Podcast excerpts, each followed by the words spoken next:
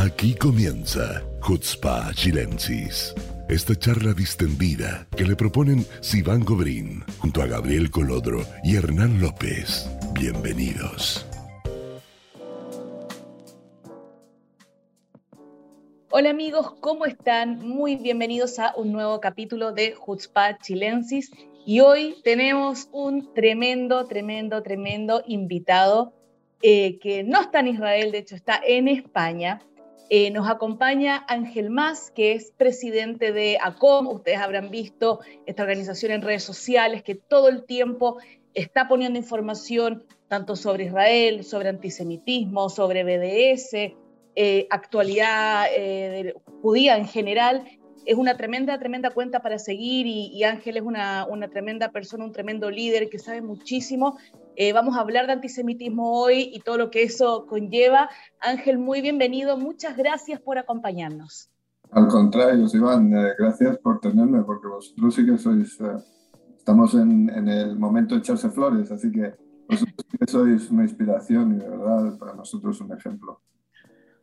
Ángel, cuéntame, eh, quiero, si puedes contar en dos, tres minutitos, cómo, cómo nace el tema de ACOM, cómo nace este proyecto. Eh, ¿Fuiste tú solo? ¿Tuviste a alguien más que te ayudó? ¿De dónde viene? No, primero, solo, solo no, no se va a ninguna parte.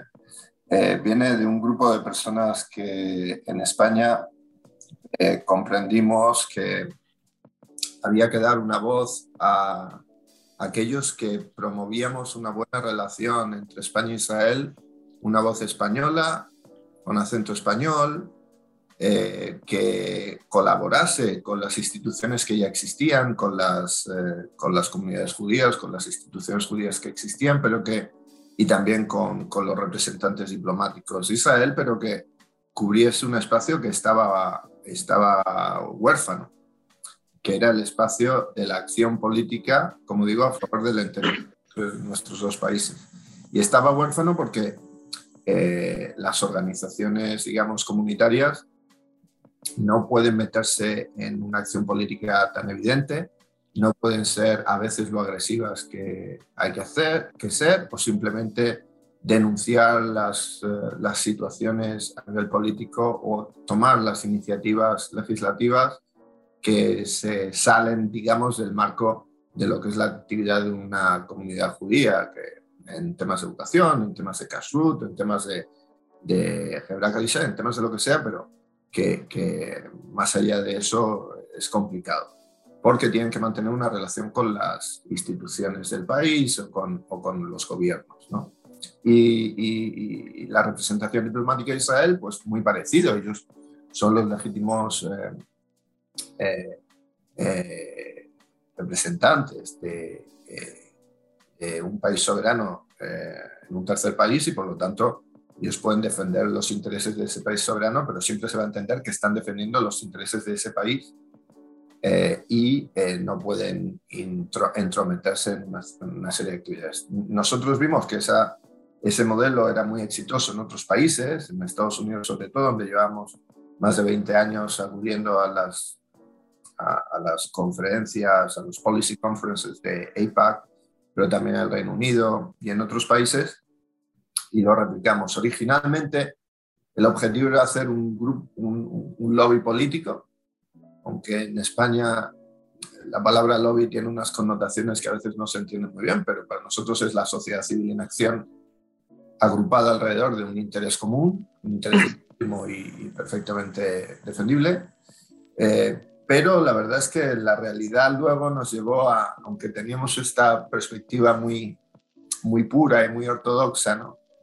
de solo dedicarnos al tema político, eh, nos llevó también al tema mediático, tanto en, en, medios tradicionales como en redes sociales, porque en el mundo democrático la verdad es que disociar la actividad política de la actividad mediática es muy complicado, porque al final los políticos se mueven por impulsos de, de la opinión pública eh, que en muchos casos eh, ese conducto es, eh, como digo, los medios, tanto tradicionales como las redes sociales.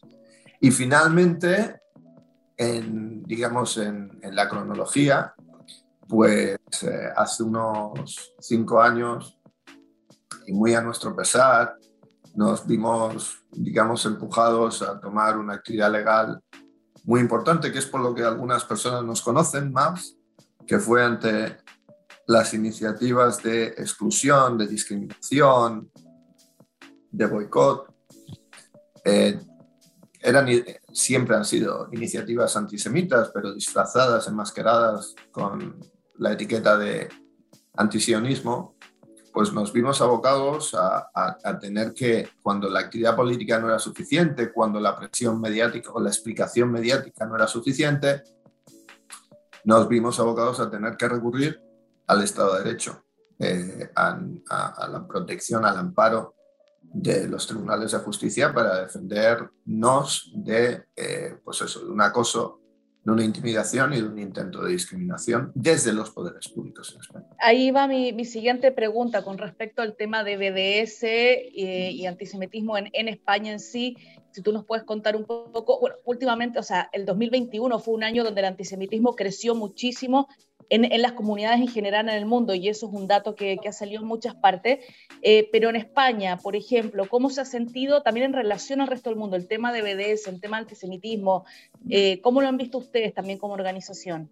Antes de que responda Ángel, quiero aprovechar el impulso de tirar flores, porque la verdad es que Ángel no toda la gente lo sabe, pero Ángel ha sido una, una, persona muy importante en el desarrollo político de las acciones que nosotros hemos hecho en casos específicos. Ellos tienen una experiencia, lamentablemente tienen mucha más experiencia respecto a, temas de, de, BDS y acciones eh, legislativas de BDS eh, que han sido, digamos, tras, tras importadas a Chile de cierta forma con modelos específicos que, bueno, me interesaría que lo habláramos un poquito más adelante, pero eh, realmente eh, quería aprovechar un, par de minutos para transmitir esta eh, admiración absoluta y agradecimiento infinito a Ángel por todo su apoyo y por estar con nosotros. Como le decía a Iván antes, un amigo de la casa. Oh, pues muchas gracias, pero ya sabes que espero el cheque en el correo Sí. pero, pero, en shekels. Sí, sí, ¿Puedo hacer una, una, pregunta antes que entremos al tema político? Una cosa que siempre me ha, me ha querido preguntarle a Ángel y nunca se ha dado la oportunidad. aprovecha, aprovecha. Em, yo he estado vinculado de alguna manera los últimos años con los últimos 10 años, que es más o menos el periodo en que ACOMA aparece en España o o, realiza parte importante de su trabajo con las comunidades judías en España. Y en ese periodo, paralelamente a, todo este quehacer político, había un florecimiento de las comunidades judías o del interés eh, del, del, del, español en general en sus raíces judías. Y eh, me acuerdo, por ejemplo, que había una cantidad impresionante de peticiones de muchas de, gente con raíces judías de convertirse, de estudiar judaísmo, de entrar a las comunidades, tanto así que las comunidades no daban abasto simplemente para, para absorber todo, todo ese, ese, deseo de, de querer eh, eh, integrarse en, eh, en, sus raíces o reintegrarse en sus orígenes judíos. ¿Hay algún tipo de paralelismo entre este despertar político y este florecimiento de la cultura judía en España?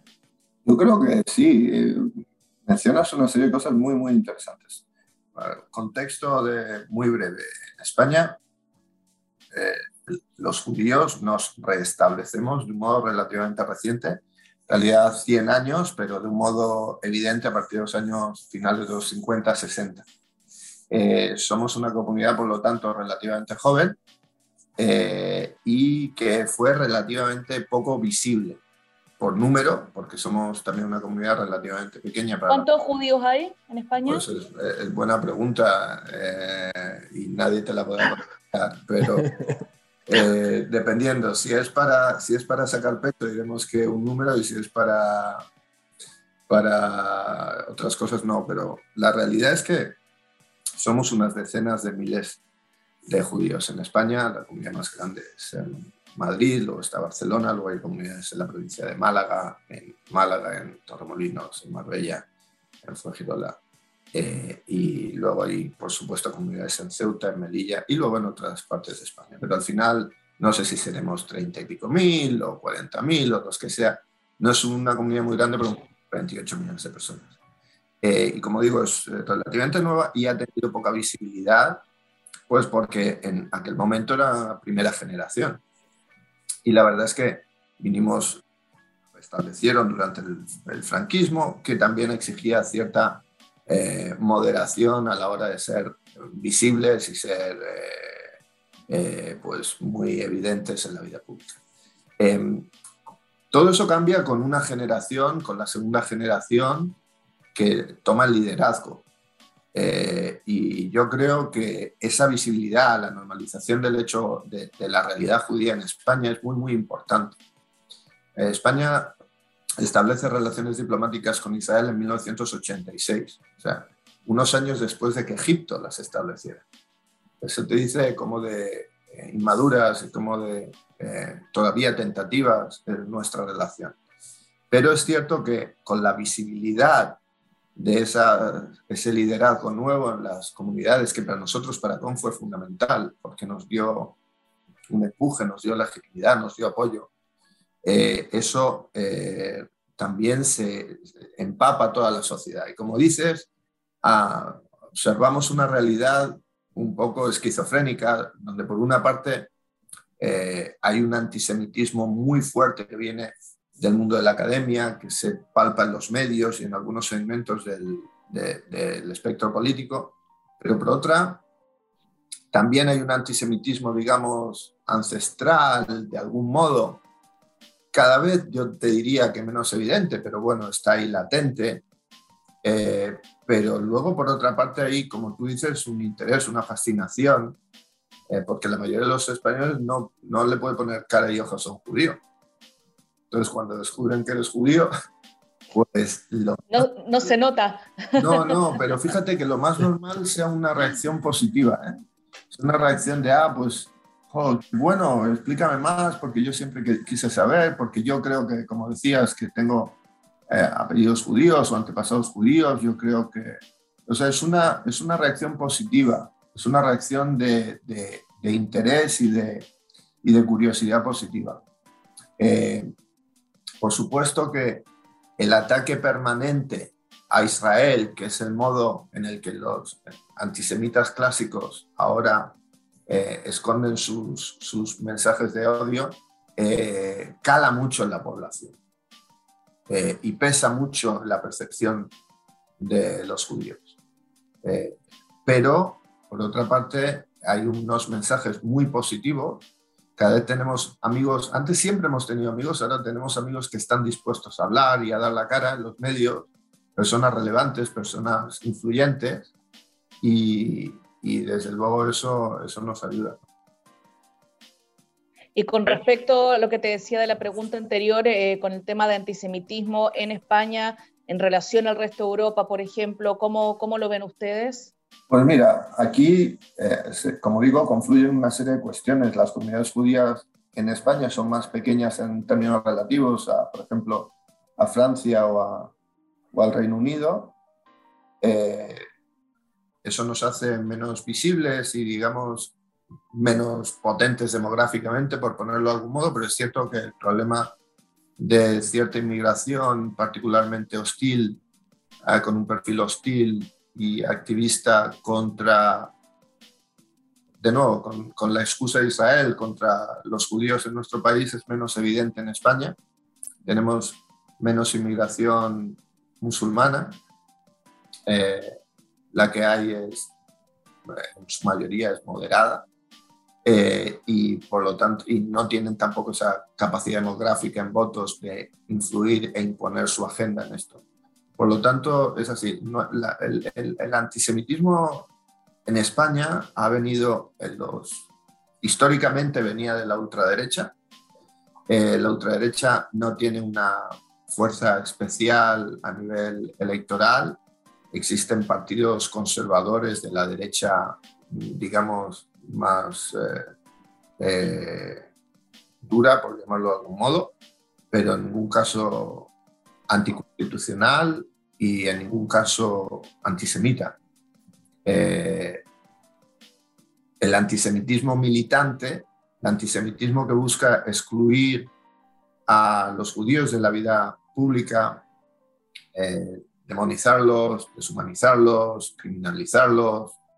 Eh, esto lamentablemente ha venido del espectro de la izquierda radical y lamentablemente la izquierda radical ha ido ocupando un espacio electoral muy importante y, en su agenda desde el comienzo estuvo en sus pocas prioridades, una de ellas fue precisamente este movimiento eh, No hay que olvidar que la izquierda en España está financiada, estuvo financiada, estuvo patrocinada por, por el régimen eh, de los ayatolás de la República Islámica del Irán y por lo tanto ellos también pagan a sus, a sus patronos con, con iniciativas políticas y iniciativas de boicot. Claro, o sea, nosotros la verdad es que observamos ciertos paralelismos bastante claros de entre, entre Chile y España. Ahora, también hay diferencias que son sustanciales. Por ejemplo, en Chile eh, lo que más impulsa, digamos, esta causa, o por lo menos como, ellos quieren trabajar el antisemitismo mediante la causa palestina, eh, lo vemos porque hay una comunidad palestina importante, con numerosa y pudiente.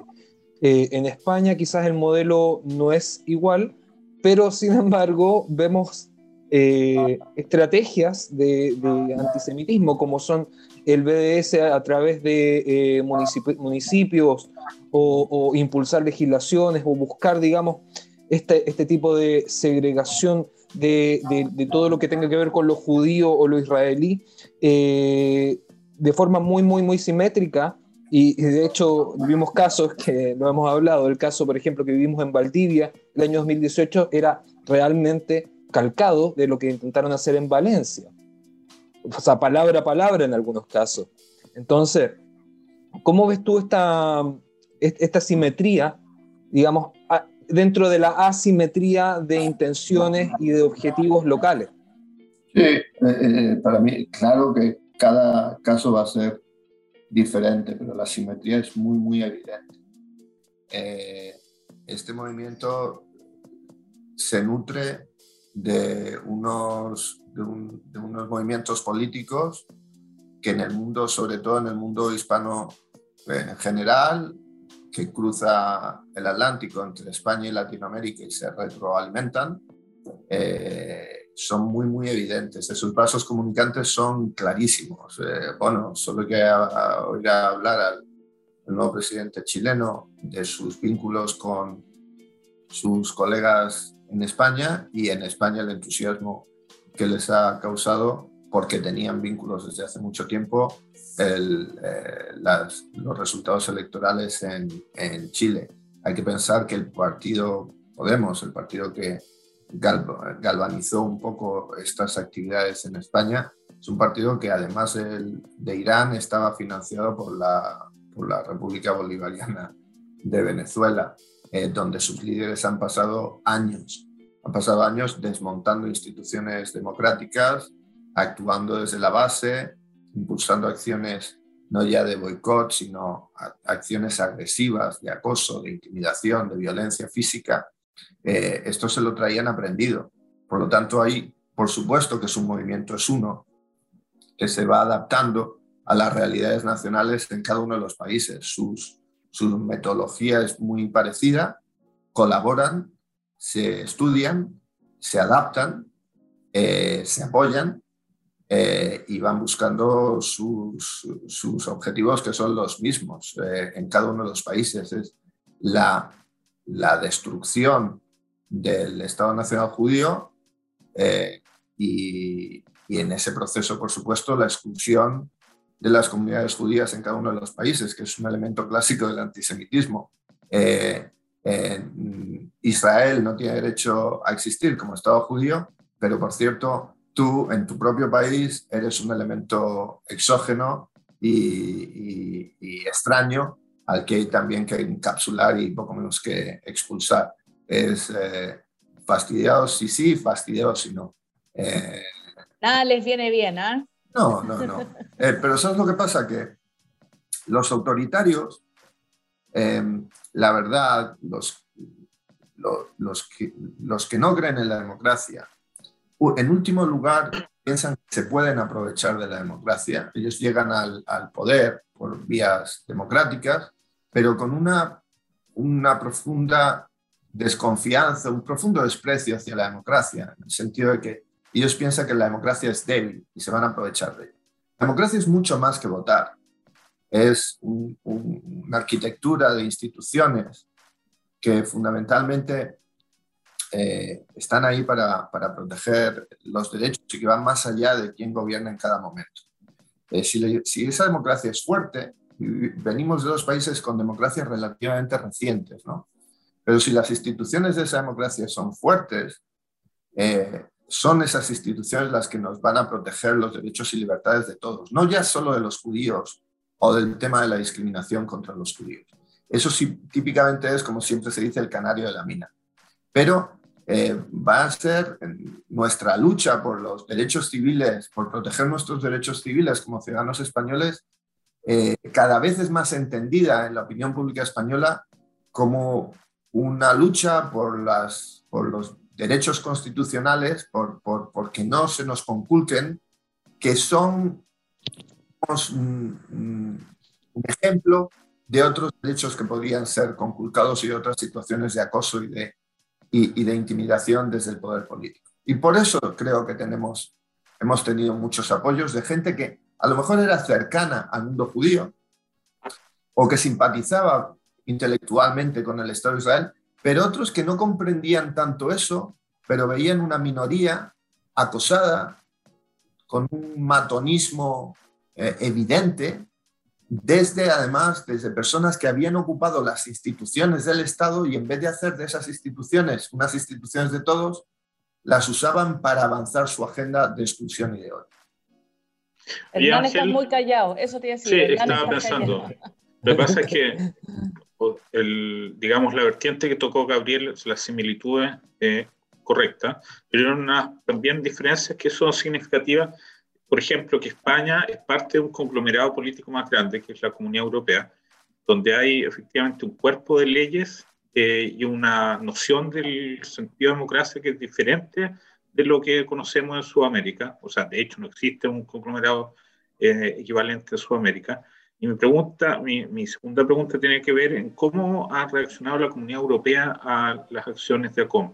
¿Ha habido una buena acogida de los, los parlamentarios europeos? ¿Han participado del, del, trabajo ustedes? ¿Lo han visto con, con resquemor? Con, ¿cómo, ¿Cómo ha sido esa experiencia?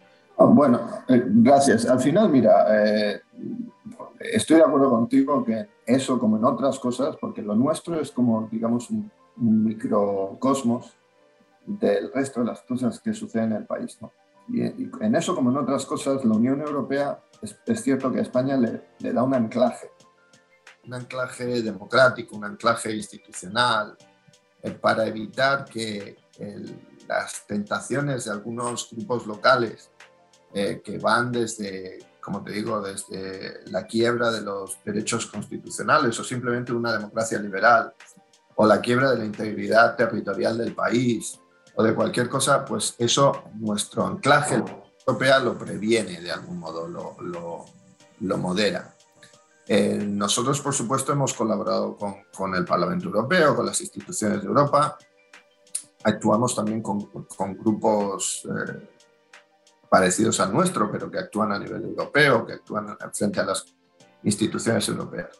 Pero la verdad, verdad, la mayoría de las actividades han estado muy localizadas en, en, España, porque las actividades de los grupos que, que buscan eh, excluirnos, como digo, se van adaptando a la realidad de cada país. Y las actividades de estos grupos en Francia no son las mismas que en Bélgica, que no son las mismas que en España. Ellos van encontrando sus recovecos y sus modos.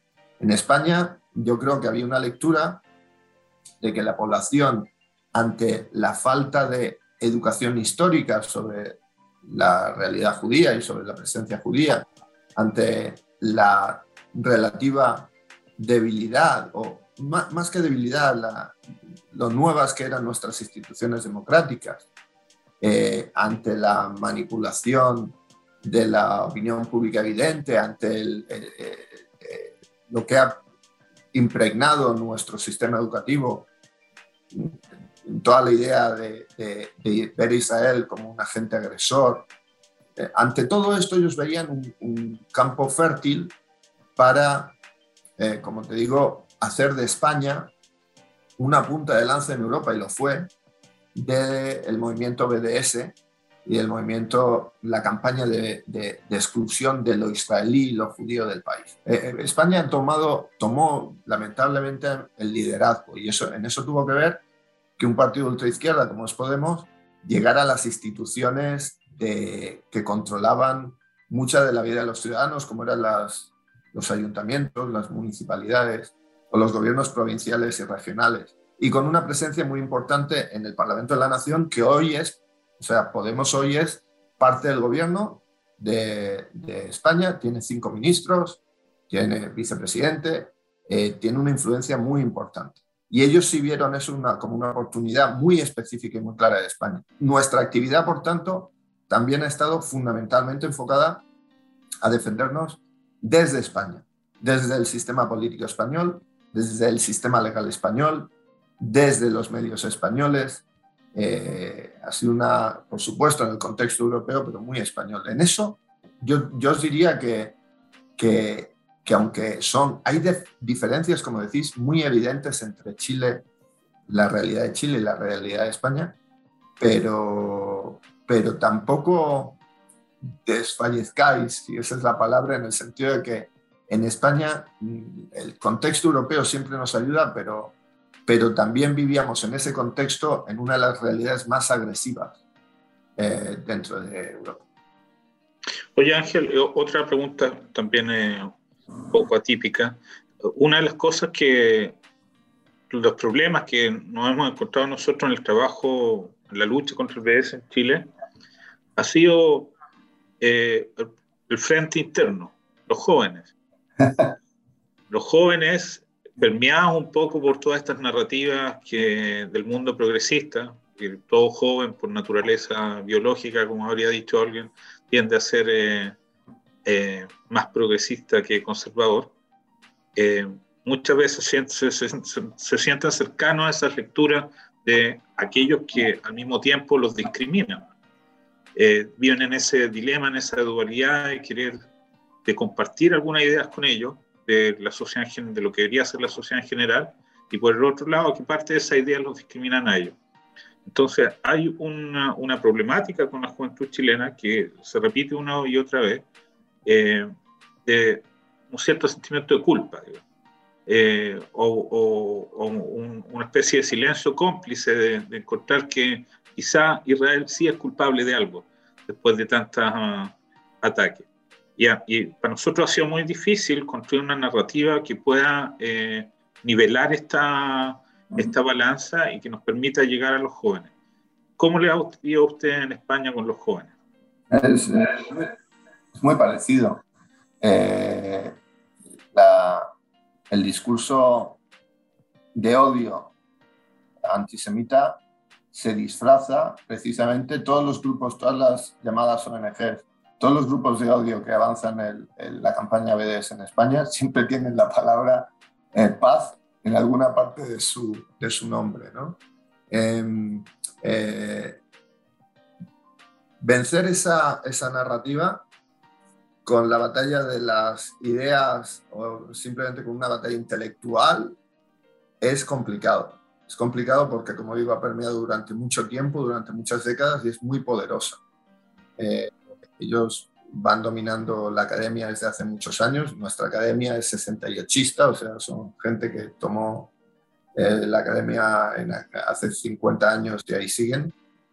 Y, y, eso permea también en los medios. Ha sido un, prácticamente un monólogo durante muchos años y todavía hoy ellos, los medios, digamos, más de izquierda, los dominan totalmente, no hay un discurso pro-Israel nunca ahí, y los medios, digamos, más conservadores o liberales, eh, te sorprendería la cantidad de mensajes y de, impulsos eh, antisemitas, anti-israelíes que todavía encontramos. Eh, nuestra actitud ante eso, más que intentar vencerles así, porque es difícil, tiene varios factores.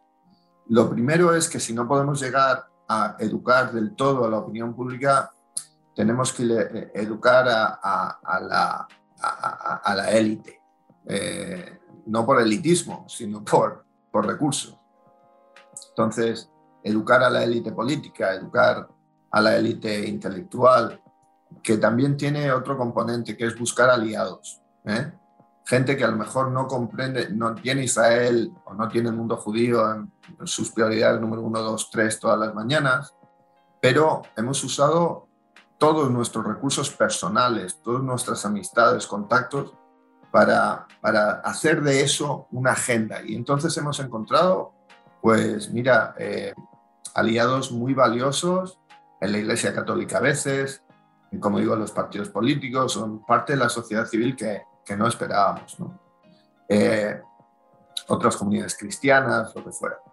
Pero fundamentalmente lo que nosotros hemos hecho, y creo que vosotros también, ha sido desenmascararlos. Eh, desenmascararlos. No son, como decimos en España, guays, no son chidos, como dicen en México, son cool, ¿sabes?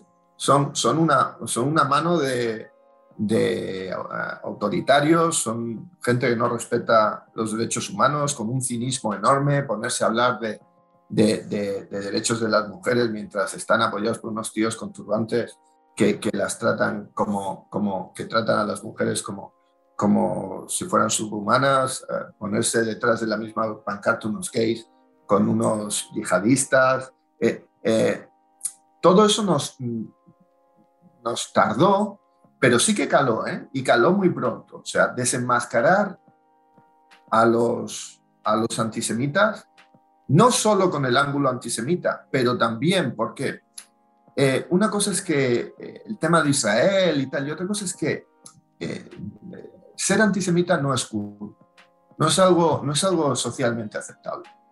Y descubrirlos como tal, descubrir sus vínculos con los iraníes, descubrir, evidenciar sus vínculos con un régimen que ya está desenmascarado en España, como es el venezolano, em, eh, confrontarlos con sus contradicciones, de, quién, de, quién eh, recibían dinero y apoyo mientras decían que defendían ciertas causas que eran contradictorias.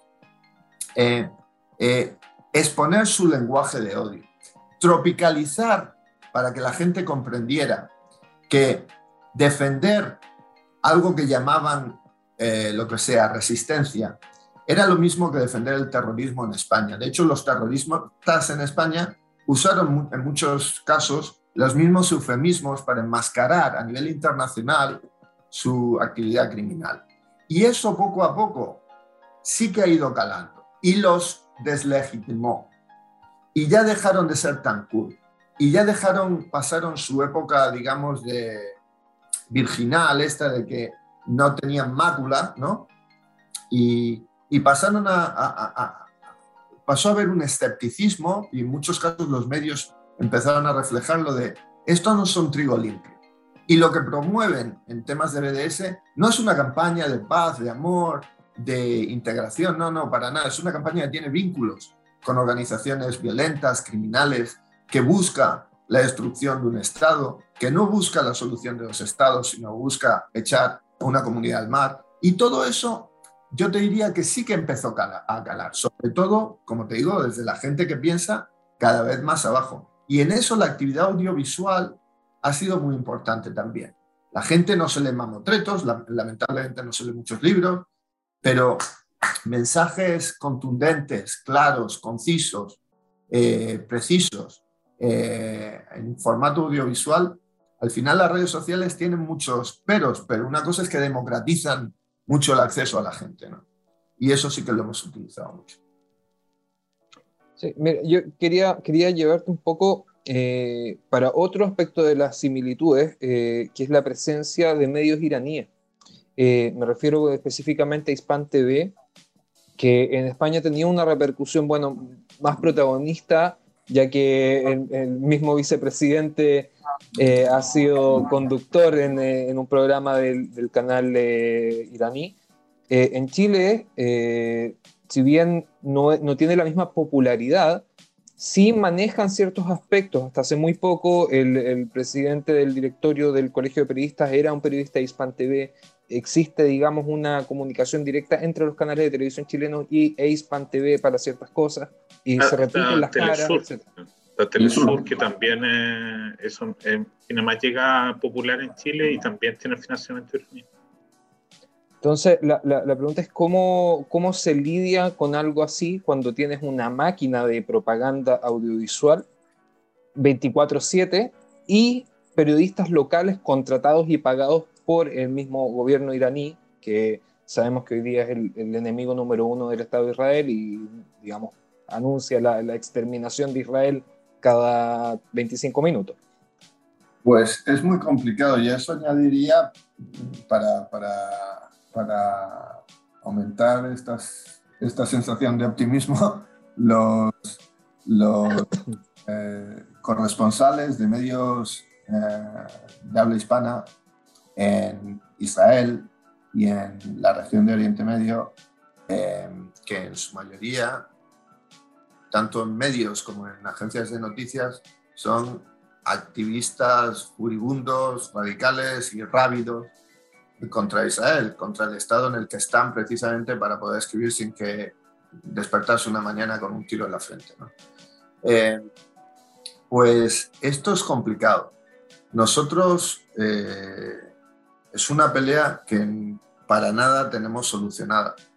Eh, hemos intentado varias iniciativas, hemos intentado, desde luego, lo que no va a faltar es la denuncia. O sea, nosotros permanentemente exponemos eh, la asimetría en el tratamiento, la falta de objetividad, los discursos que, por ejemplo, no siguen una, una, línea cronológica, la reacción de Israel va por delante del el acto violento que causó esa reacción. Em, eh, contamos con el apoyo de algunas organizaciones internacionales eh, que se encargan eh, de, un análisis profesional de estas situaciones y, creo que eso nos ayuda mucho porque nosotros no somos expertos y ellos sí lo hacen en español y, yo sí os recomendaría que, con algunos de ellos eh, pudieran ayudar también a, monitorizar los medios chilenos y exponerlos. los medios, por lo menos los que se quieren legitimar como, como profesionales, ¿no? pues sí son sensibles a un análisis especializado de lo incorrecto de algunos de sus reportes y, de las mentiras o de los bulos que ayudan a, difundir. Eh, entonces, yo creo que eso nos ha ayudado. Nos ha ayudado mucho invertir mucho tiempo en explicar a líderes de opinión y a influencers una realidad que les es lejana. Eh, a veces uno piensa que los líderes políticos o los líderes de opinión o, incluso los periodistas eh, son personas mejor informadas que el resto de la población, con un conocimiento más detallado, más, más sutil, más profundo, ¿no? no. al, mismo, al mismo sistema educativo que los demás, Lo sabemos a los mismos impulsos mediáticos que los demás y por lo tanto hay que tomarse el tiempo de, invertir el tiempo en explicarles la realidad y sobre todo, como digo, en explicarles cómo esa realidad sí que les afecta a ellos. Aunque parezca muy lejana, sí que les afecta a ellos. En España, el terrorismo es algo que hemos sufrido lamentablemente y que la gente sí comprende bien. Y esos líderes de opinión y esos periodistas sí que lo comprenden bien y comprenden cómo los criminales intentaron enmascarar su actividad con palabras, con eufemismos, con retórica, pero que sabemos lo que había detrás. Y sabemos los trucos que usaban ellos para hablar de torturas, hablar de no sé qué, hablar de no sé cuánto, todo para enmascarar eh, o para intentar buscar una justificación a sus actos terroristas. Y todo eso, explicar el paralelismo de esas realidades que sufren, que han sufrido dos eh, sociedades democráticas y explicar que, eh, o, hacerles la ayudar a la conexión mental de que cuando un terrorista eh, atropella o acuchilla a alguien en una calle de, Israel, no es diferente a, y no debería ser diferente al estupor y a, y a la rabia y a la indignación que nos produce que suceda en una calle de Madrid o de Barcelona. Bueno, es una lluvia fina, no es una labor fácil, hay que dedicarle muchísimo tiempo y sobre todo también dedicarle la credibilidad personal de cada uno de nosotros. O sea, si eh, al final eh, el factor humano siempre es importante, si, si tú eres una persona que no solo le dedicas tiempo, sino que usas todos tus recursos, tus contactos, tus amigos, tu credibilidad para, para contar esta verdad, eh, pues al final, eh, como digo, es una lluvia fina, no es fácil, pero bueno, eh, es lo que nos toca lidiar. Yo voy a hacer una confesión porque queda poco tiempo, Sí, pero le iba a decir que vayan cerrando. Solo, solo quería confesar que cada vez que tenemos la oportunidad de hablar con Ángel, voy como tomando notas. Tengo una lista de frases, frases célebres. y eh, así que en algún momento voy a sacar un libro con las frases célebres. Me acordé por lo de la lluvia fina, que es algo que en muchas reuniones nosotros se ha mencionado como un concepto eh, de trabajo. Eso es, Es mi aporte del día. Para ir Yo, tengo- cerrando, yo tengo, yo tengo una pregunta, sí, yo tengo una, una, una, una pregunta para ir cerrando, porque bueno, nosotros nos enfrentamos ahora, quedan pocas semanas para que asuma el gobierno nuevo de Gabriel Boric. Eh, ya hemos repetido varias veces que más allá de, de la postura política local, aquí hay un proceso de compromisos, de legislación, de proyectos de ley BDS, hay declaraciones del presidente electo que han sido muy fuertes acusando a Israel de genocidio en eh, medios públicos Dilo, abiertos. dilo, a ti también te trató A mí también me, lo- me dijo genocida a la cara, pero ese lo he dicho ya cuántas veces que no vale la pena que lo, lo repita. Eh, en el fondo, ustedes tuvieron la experiencia de tener, y tienen aún la experiencia de tener a un personaje, digamos, de una característica, digamos, similares, eh, de vicepresidente eh, ejerciendo. ¿Qué tipo de acciones crees tú que podríamos ver en un mediano, corto a mediano plazo? Mira, yo, eh, yo escucho a las personas que expresan siempre una opinión optimista. Eh, es importante tener esa perspectiva, pero mi análisis es que, eh, como dicen en inglés, espera lo mejor y prepárate para lo peor. Y yo creo que mm, mm, desgraciadamente yo esperaría lo peor. Eh, su modo de endulzar ciertos mensajes para ser capaz de ser elegido y de, y de ocultar sus verdaderas intenciones y tal es algo que lo hemos visto de estas personas que, como digo, no creen fundamentalmente en la democracia, creen que es un medio. Em, y para prepararse para lo peor, pues yo creo que eh, si uno cree de verdad que las instituciones del Estado son que ellos intentarán desmontar eh, los tribunales de justicia, eh, eh, la policía, etcétera, pero si todavía funcionan, hay que buscar el amparo de esos. No hay que ser tímido en buscar el amparo para defender los derechos civiles. Eh, hay que dar mucha información, hay que ser beligerante con los liberticidas. Y es algo muy complicado, porque ellos no, van a, no se van a parar en, en- en, digamos, en, en modos que sean cívicos y aceptables. Van a lanzar a la jauría, eh, van a buscar, como digo, la coacción, la intimidación feroz, la muerte cívica, eh, el acoso en los medios.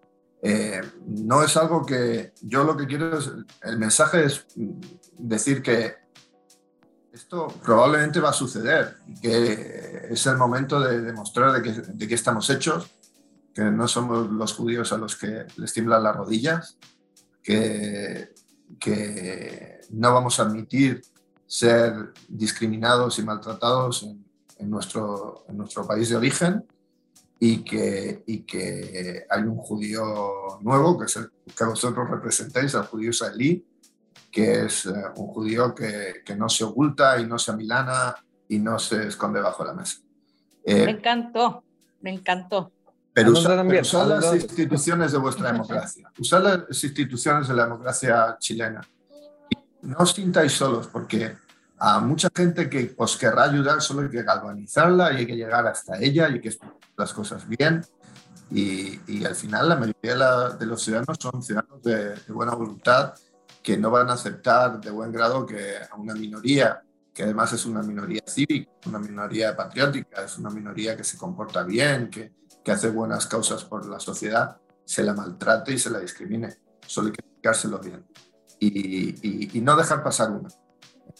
La primera es una bola de nieve.